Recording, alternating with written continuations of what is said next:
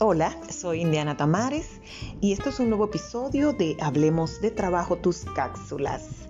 El pasado 14 de julio, el presidente junto al ministro de Trabajo y a través del Comité de Salarios han anunciado dos importantes noticias a la nación. La primera fue el incremento de salarios mínimos para los trabajadores dominicanos. Esto ha generado mucha controversia entre diversos sectores y los economistas están divididos entre qué porcentaje representa el incremento aplicado. Lo que me quiero detener hoy es en el importante avance que representa la reclasificación de empresas, que fue el segundo punto anunciado.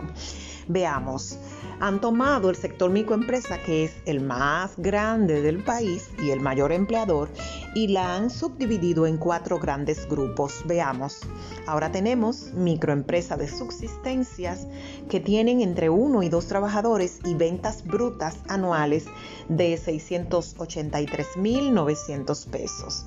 Empresas MIPIMES de acumulación con entre 2 a 10 trabajadores con ventas de hasta 9.118.990 pesos pequeña empresa con entre 11 y 50 empleados que vende anualmente 61 millones 553 mil 187 pesos y mediana empresa que posee entre 51 y 150 trabajadores con ventas brutas anualizadas de 230 millones 254 mil 516 pesos.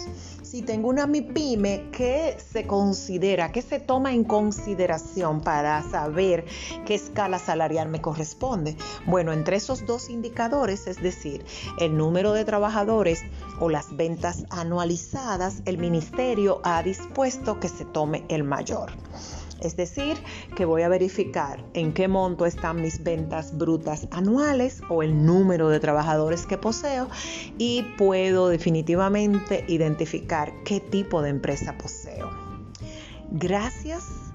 Es Indiana Tamares quien les habla. Un nuevo episodio de Hablemos de Trabajo Tus Cápsulas un regalo de Agrupa SRL y su ONG Transformare. Hasta la próxima.